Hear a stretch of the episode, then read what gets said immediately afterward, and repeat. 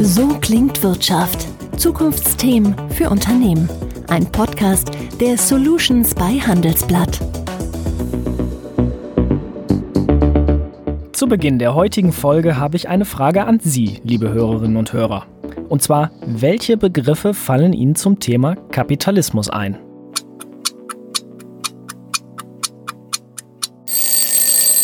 Na, sind die Nebenbegriffen wie freier Markt, Konsum oder Produktionsmittel auch negativ belastete Assoziationen wie Lohndumping, Ressourcenverschwendung oder vielleicht Profitgier durch den Kopf gegangen? Also nachteilig behaftete Elemente des allgemeinen Unternehmertums? Ein Beispiel zeigt, wie es anders geht. 1983 gründete der Banker Mohamed Yunus in Bangladesch das Mikrokreditinstitut Grameen Bank, das Kleinstkredite an Menschen vergibt, die sonst eigentlich nie einen normalen Kredit erhalten würden.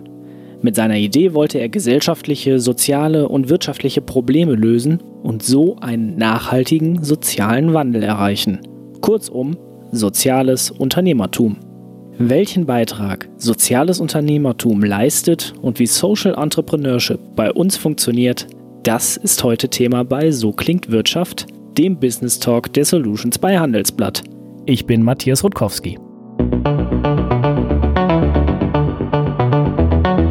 Meine heutige Gesprächspartnerin ist Mitgründerin und Finanzchefin der Innovationskonferenz TEDx Rupp in Bochum und außerdem Co-Gründerin sowie Chief Financial Officer der Digitalisierungsberatung für NGOs Diginary Consulting. Herzlich willkommen, Charlene Kappes. Hi. Wir haben uns vorab auf das digitale Du geeinigt und Charlene, wenn du soziales Unternehmertum bzw. Social Entrepreneurship in drei Worten zusammenfassen müsstest, welche drei Worte wären das? Ich glaube, ich würde so einen Dreiklang wählen aus Gesellschaft, Veränderung und Optimismus. Und natürlich bist du mir jetzt auch eine Erklärung schuldig. Ja, ich glaube, dass das einfach zusammenhängt. Ne? Was soziales Unternehmertum ja versucht, ist irgendwie eine Veränderung der Gesellschaft herbeizuführen in verschiedenen Bereichen. Und ich glaube, dazu gehört immer ein ganz optimistisches Weltbild. Einfach zu sagen, okay, wir fangen hier im Kleinen an und schaffen vielleicht einen Wandel. Wo du quasi gerade so diesen Wandel ansprichst und auch diesen Drang dazu, etwas zu verändern, da fand ich eine ganz interessante Definition von Professor Ann-Christine Achleitner vom Lehrstuhl für Entrepreneurial Finance an der TU München ganz interessant. Die sagt nämlich, ähm, soziales Unternehmertum ist unternehmerisches Denken und Handeln zum Wohle der Gesellschaft und darüber hinaus zur Lösung oder Verbesserung Verbesserung gesellschaftlicher Missstände. Da kann man natürlich auch die Frage stellen, werden Unternehmen ihrer vorgeschriebenen wirtschafts- und ordnungspolitischen Verantwortung, die ihnen ja gegeben sind, nicht mehr ausreichend gerecht oder warum braucht es dann soziales Unternehmertum? Ich glaube, dass wir auch da zumindest so einen leichten Wandel gerade erleben. Ich habe so ein bisschen das Gefühl, dass konventionelle Unternehmen sich ihrer sozialen Verantwortung immer mehr bewusst werden. Aber ich glaube natürlich trotzdem, dass es soziales Unternehmertum braucht. Ich würde es gar nicht immer so als ein, Entgegensehen oder als ein ja dagegen sein. Ich sehe es eigentlich als Ergänzung. Wir bedienen halt einfach im sozialen Unternehmertum eine andere Zielgruppe, als das jetzt klassische Unternehmen tun. Ich habe mir so ein bisschen deine Biografie angeschaut und du hast Management und Economics an der Ruhr-Universität in Bochum studiert. Dort warst du ja auch unter anderem Vorsitzende des Börsenvereins, bist jetzt Mitgründerin und bis heute auch noch Finanzchefin der TED Talks-Reihe in Bochum. Ist es eigentlich schwieriger, solche Ideen aus dem sozialen Unternehmertum durchzusetzen und zu verkaufen, als wenn du sagst, okay, ich habe jetzt eine Idee für ein Unternehmen, wo ich äh, eigentlich schon den Break-Even irgendwie im dritten Quartal habe, wenn ich mich gegründet habe? Mm, ich glaube, dass das Verkaufen, wie du jetzt sagst, ein bisschen, bisschen schwieriger ist vielleicht im gesamten Sinne, aber du bedienst natürlich einen bestimmten Markt, den du dir da ausgewählt hast, ähm, der halt eine große intrinsische Motivation mitbringt. Und ich glaube, wenn du dann da eben dein Netzwerk schaffst und dir deine Partner suchst, dann ist das vielleicht einfacher möglich, als zu sagen, okay, ich habe jetzt hier ein Produkt und ich muss noch irgendwie klar machen, warum ihr das braucht. Weil soziales Unternehmertum betrifft ja ganz oft Missstände, die schon offensichtlich sind. Du sprichst intrinsische Motivation an. Das hat ja auch immer so eine psychologische Komponente. Wenn man sich so die ganz großen Unternehmen auch anschaut und auch da revolutionäre Produkte, die sie auf den Markt gebracht haben, dann ist ja auch immer irgendwie so der unterschwellige Klang dabei.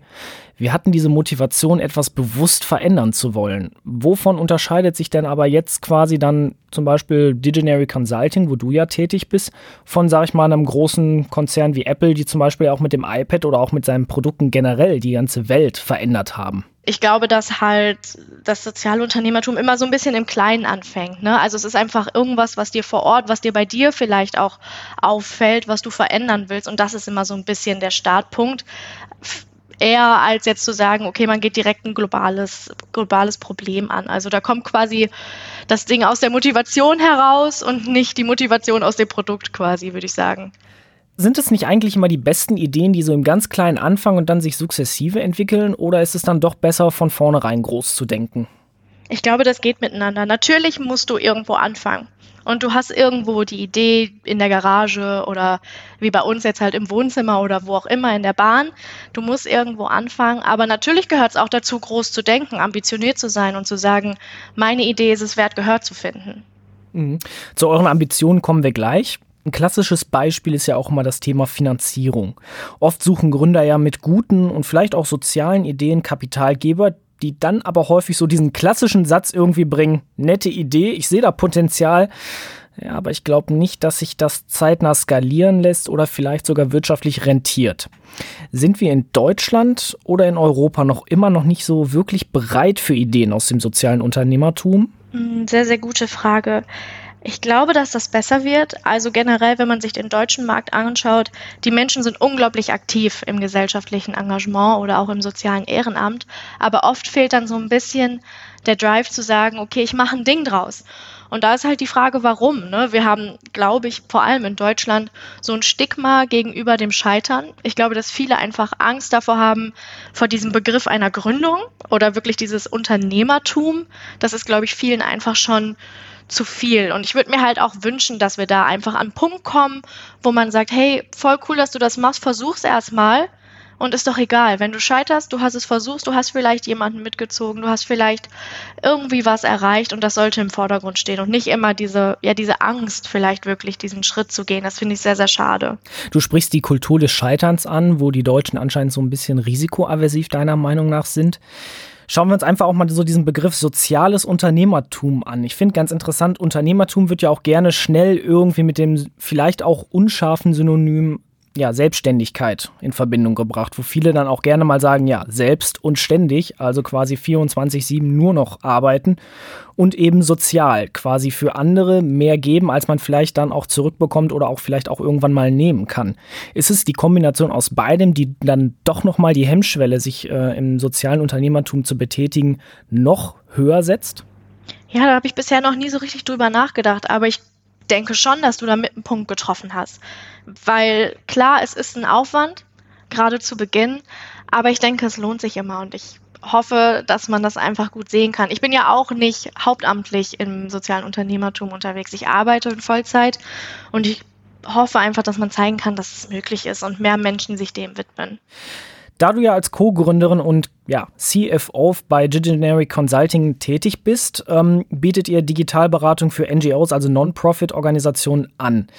Wie bist du denn überhaupt zu dieser Idee gekommen? Denn Digitalberatung gibt es ja unterm Strich eigentlich schon wie Sand am Meer. Ja, das stimmt. Ähm, aber bei uns war das so, wir sind insgesamt elf Leute mittlerweile und wir alle haben den Hintergrund, dass wir schon in einer NGO gearbeitet haben oder halt ehrenamtlich aktiv waren oder in meinem Fall auch gegründet haben.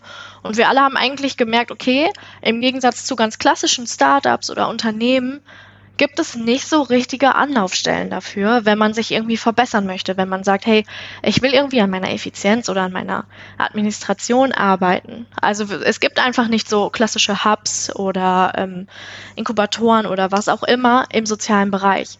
Und dann haben wir gesagt, ja gut, dann machen wir es selber. Wir haben Know-how im Team, wir haben ITler dabei, wir haben ja, ich bin zum Beispiel mit einem finanzwirtschaftlichen Hintergrund da. Wir haben, sind da eine ganz breite Palette und versuchen jetzt halt unser eigenes Wissen, was wir auch ständig erweitern, auch untereinander eben zu bündeln und Vereinen und NGOs zur Verfügung zu stellen. Mhm. Ich habe eingangs ja die ähm, Definition von Frau Professor Achleitners ähm, Auffassung von Social Entrepreneurship erwähnt und darunter fallen drei Kennzeichen, die quasi den Erfolg davon charakterisieren und sogar auch messbar machen. Das ist einmal eben Skalierbarkeit, das heißt, dass das Vorhaben möglichst großflächig übertragen werden kann.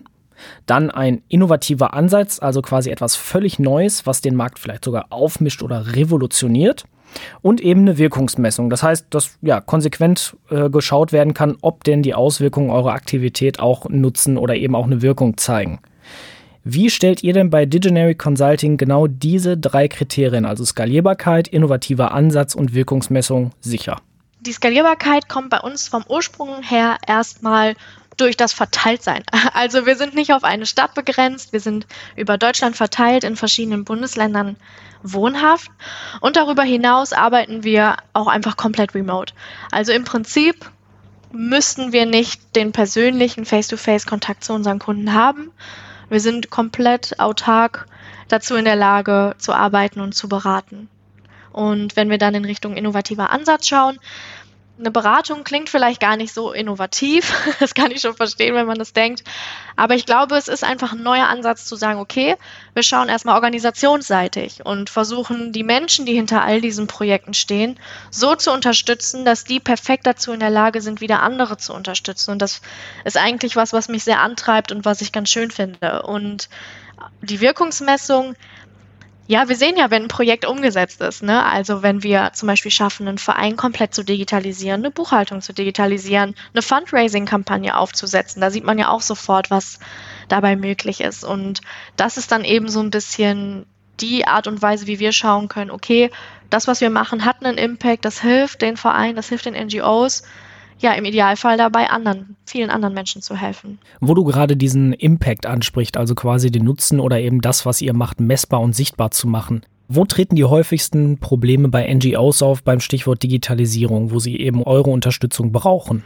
Bisher würde ich sagen, viel im Bereich interner Administration, interner Verwaltung. Also in der internen Kommunikation vielleicht auch mal einzusehen, dass eine WhatsApp-Gruppe irgendwann nicht mehr ausreicht, um große Projekte zu planen. Dass man da vielleicht ein internes System braucht, wo man Channel-Strukturen aufsetzt. Ähm, wo speichert man? Geht man irgendwie eine Cloud-Lösung ein? Ist alles bei einer Person? Was passiert, wenn diese Person weg ist?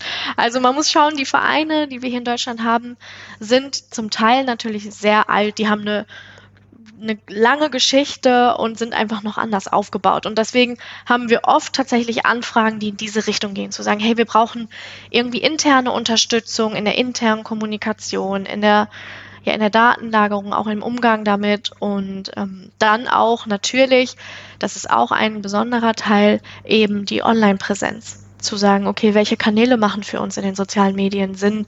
Was wollen wir machen? Wie können wir Reichweite generieren, die uns auch was nützt? weil nicht jede Reichweite ist nötig. Nun ist es schön, dass ihr quasi im sozialen Unternehmertum anderen helft, aber natürlich muss am Ende auch bei euch unternehmerisch dann eben was unterm Strich dastehen. Wie stellt ihr denn überhaupt eure Finanzierung sicher?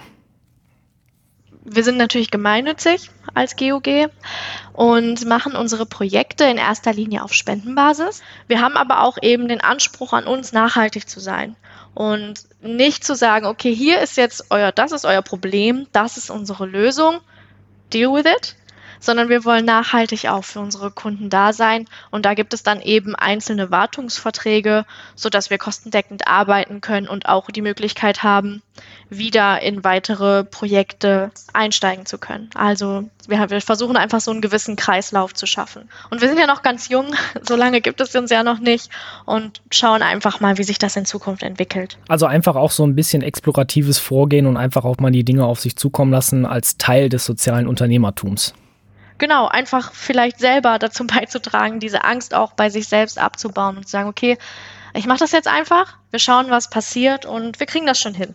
ja, fast schon ein schönes Schlusswort. Aber abschließend die Frage, wenn Social Entrepreneurship ein Gegenstand wäre, welcher wäre das und vor allem warum?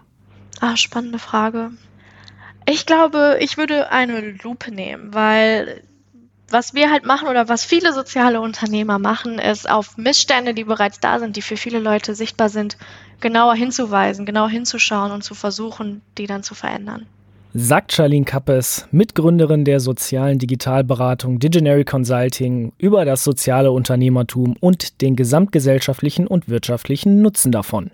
Charlene, danke fürs Gespräch und wir, liebe Hörerinnen und Hörer, hören uns kommende Woche wieder zu einer neuen Folge So klingt Wirtschaft, dem Business Talk der Solutions bei Handelsblatt. Bis dahin, machen Sie es gut.